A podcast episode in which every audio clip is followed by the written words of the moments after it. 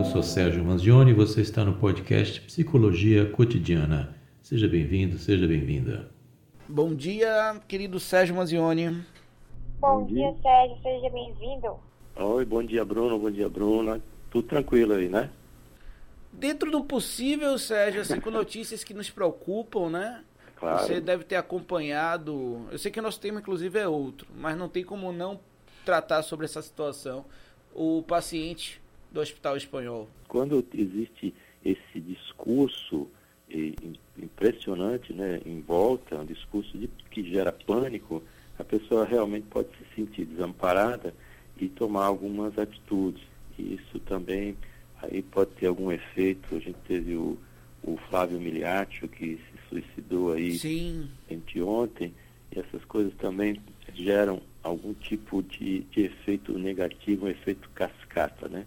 Mas, independentemente de, de Covid ou não, a gente tem que estar sempre atento às pessoas que estão com mais desespero ou as que estão muito caladas. A gente tem que tomar sempre cuidado e perguntar. E como a gente fala sempre no setembro amarelo, no janeiro branco, falar é a melhor, melhor saída. É, é, Bruna, eu sei que você já vai iniciar com o tema aí, mas só mais um, um parêntese, Sérgio, que eu até falava também.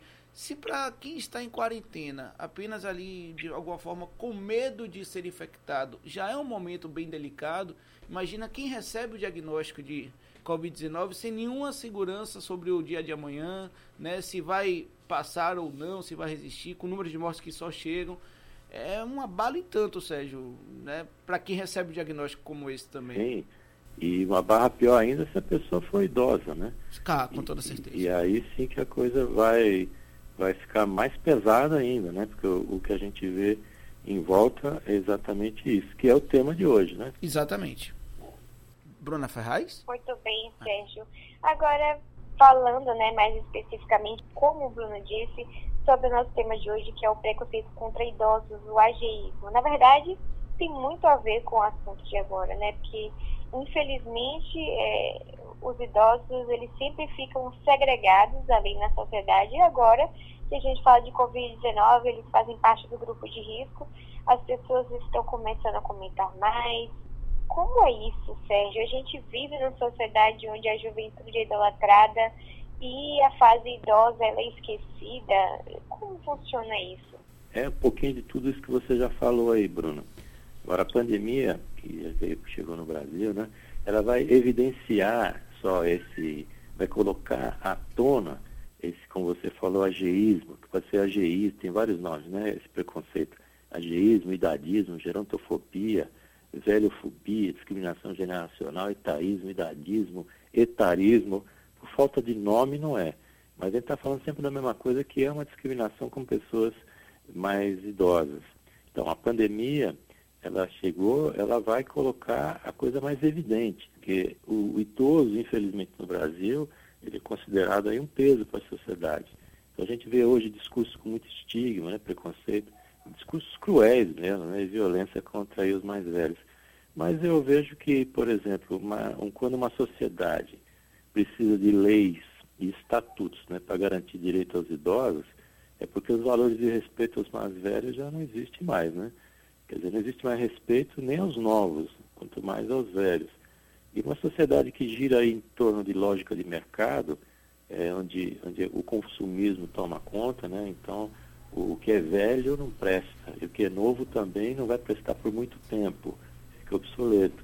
Por isso que eu sempre faço uma, uma divisão entre idoso e velho, né? que isso vem já das relações de trabalho, aí tanto faz se, se é é, capitalista ou comunista, mas as relações de trabalho elas vão ser, vai considerar a pessoa velha quando ele deixa de ser produtivo.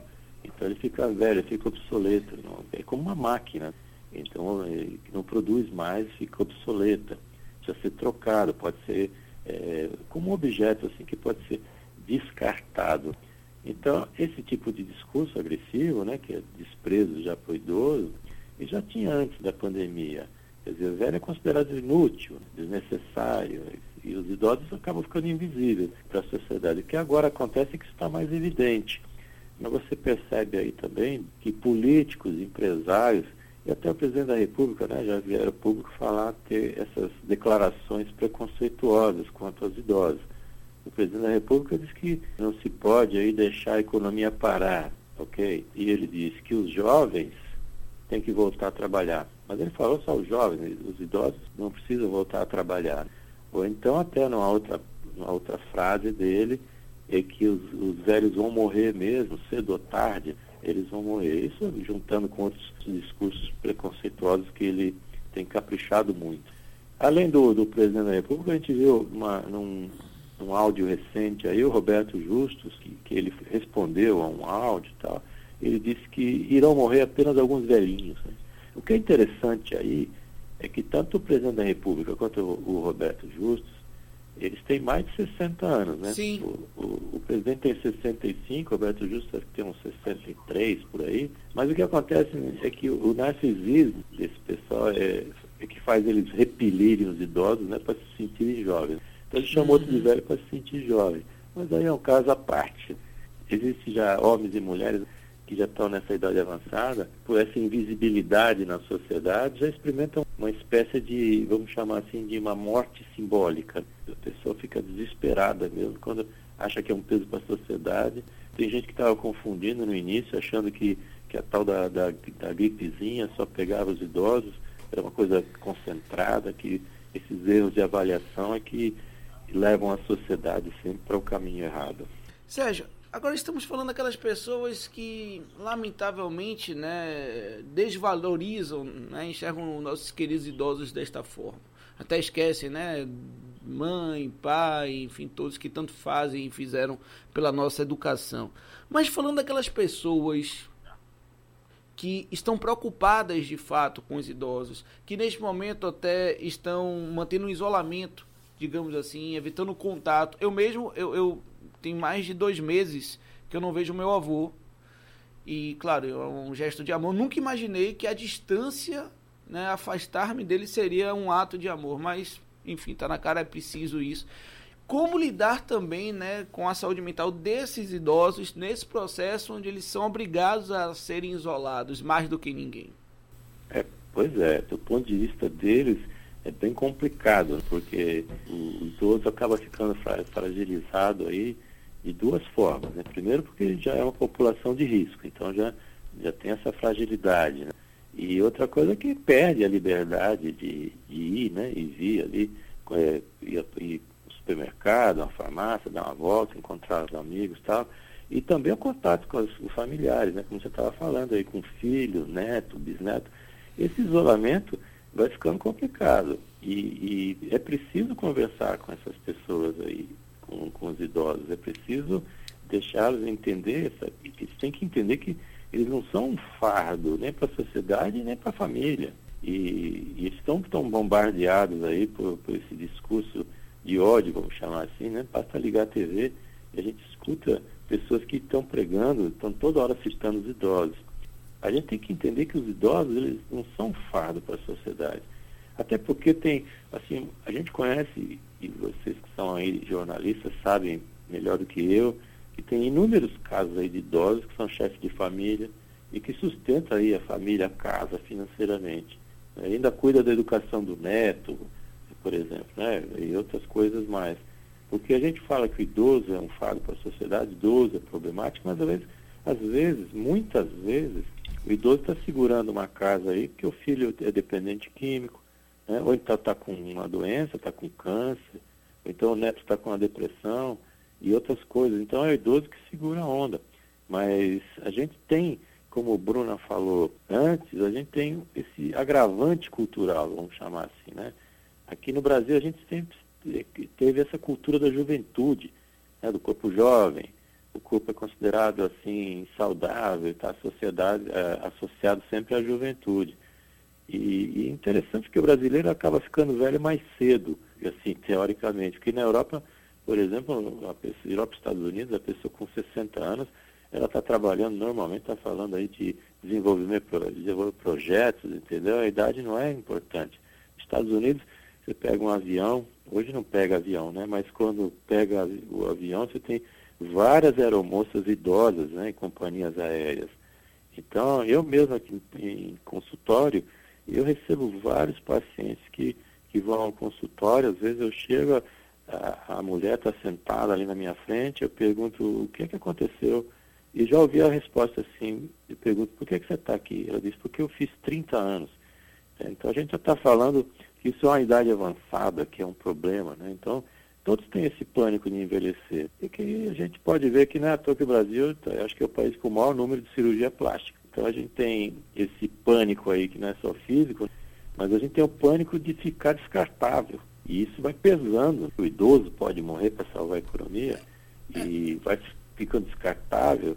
Então, complementando, é, a gente precisa escutar os mais velhos. Aí, claro. como você falou do seu avô, que está distante, a gente tem que escutar, né? Precisa compreender a realidade deles. É a hora de desenvolver empatia, é claro. se colocar no lugar do outro e ver como é que esse outro está lidando. E aí, junto com o idoso, é você encontrar alguma alternativa aí para amenizar essa situação. Né, de, claro. assim, eles não vão viver como se estivesse numa prisão, né? É. Então a gente não pode matar ninguém antecipadamente. É, e antes, antes até do, do Covid-19, a gente já percebia aí, né? Toda a perversidade daqueles filhos, netos que enchem os asilos, né? E sequer vão lá fazer uma visita, diga-se de passagem. Um próprio país que coloca uma reforma Previdência tão perversa, porque tudo isso não começou com Covid-19, né? Aí já vem de um histórico aí de desrespeito mesmo, desvalorização aos nossos queridos.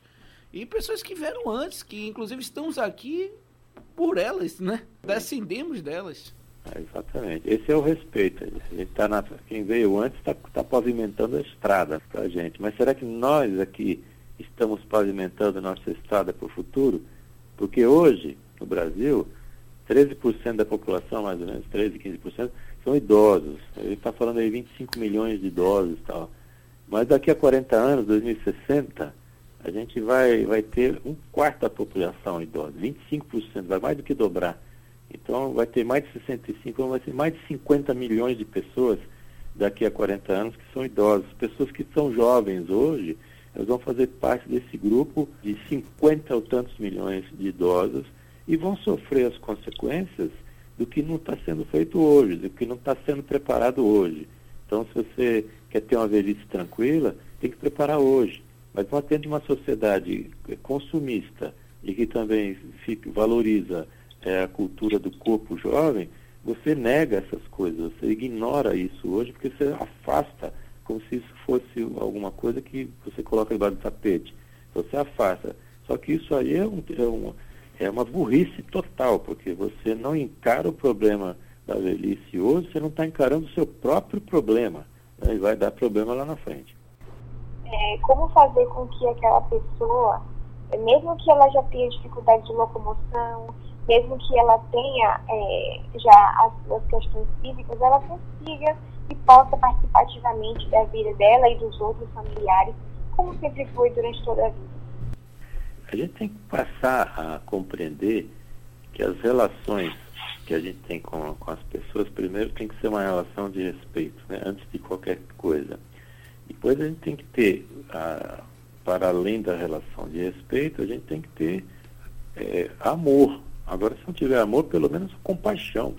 Você tem que entender que você pode estar ali naquela situação, aquela situação que você está vendo hoje, uma pessoa idosa com a mobilidade restrita, ou às vezes até com a fala restrita, com algum tipo de sequela de algum, de algum acidente, é, um AVC ou algum outro tipo de coisa, você tem que perceber que aquela situação pode ser a, a sua amanhã. Então é preciso a gente é, saber lidar com isso. Agora, naturalmente que a gente está falando de uma parcela grande, mas que tem uma, uma, uma imensa parcela também de pessoas que têm esse cuidado e que cuidam de fato do, dos seus idosos, até porque hoje, felizmente, eh, a gente está com a perspectiva de idade, perspectiva de, de vida, ela é muito maior do que há 100 anos atrás, né? Então hoje a gente está aí vendo eh, pessoas que estão ativas com 90 anos de idade, coisa que não acontecia uh, no meio do século XX. Alguém com 90 anos era raríssimo. Então você vê o, o Flávio Miliaccio, ele estava com 85 anos, mas talvez, eu não sei examinar exatamente o, o, a causa, ao que parece ele vivia muito isolado, e aí vai se decepcionando ao longo do tempo, perde aquela capacidade produtiva, a própria pessoa acaba se imputando essa obsolescência. Ele mesmo se coloca é, como alguém que já está velho, inútil e que a sociedade já não representa mais nada.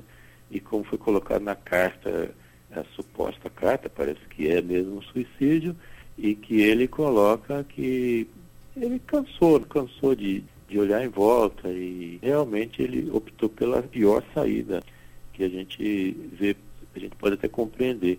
Interessante, a gente está falando de idade avançada, que o próprio Lima Duarte fez um videozinho falando, bem emocionante, falando sobre o amigo, e o Lima Duarte está com 90 anos e está super ativo. Você vê a, a rainha da Inglaterra também, a gente tem uma quantidade de pessoas acima de 80 anos, ou próximo a isso, que estão aí. Você o Paul McCartney, por exemplo, tá, tá, faz shows aí com 78 anos de idade, que parece que ele tem 40, 30. É uma coisa impressionante.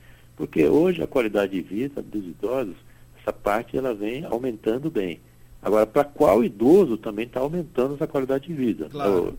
Porque nós estamos falando do idoso que tem acesso acesso a, a recursos da medicina que, que alguém que está no SUS talvez não tenha. Verdade. Então a gente precisa saber qual é o tipo de idoso, mas tem que se pensar nisso. Você quer ver uma situação bem ruim, a pessoa, além de, de imobilidade, além de ter esse desprezo da família, ainda vive uma, uma situação de miséria, está enfiado junto com uma família, quatro, cinco, oito pessoas dentro de um cômodo, e o idoso está lá, além do, é, é uma situação bem terrível e que os nossos dirigentes, incluindo o presidente da República e outros tantos que estão com idade já avançada, acima, né, idade considerada de idosos, não é avançada mais hoje em dia, mas já está dentro da faixa de idosos, esse pessoal que tem a, a caneta na mão é que tem que, que caminhar para fazer políticas públicas que dê assistência aos idosos. Senão a gente vai ter problemas sempre é, não só com os idosos de hoje, mas com aqueles idosos do futuro, que são os jovens de hoje. Pegando esse gancho aí do ator Flávio Migliaccio e a possibilidade de ter sido um suicídio, né? A gente também está aqui para ressaltar a importância da fala nesse momento, do desabafo que seja, até entrando em contato com o anônimo do 188, o número disponibilizado aí, né, para que pessoas que estejam numa situação ali, né, de depressão, é sempre bom ressaltar, Sérgio, principalmente nesse tempo delicado, né, com a saúde mental tão abalada, digamos assim, com toda a sociedade é. dependente de idade, né, é, mas de ressaltarmos também.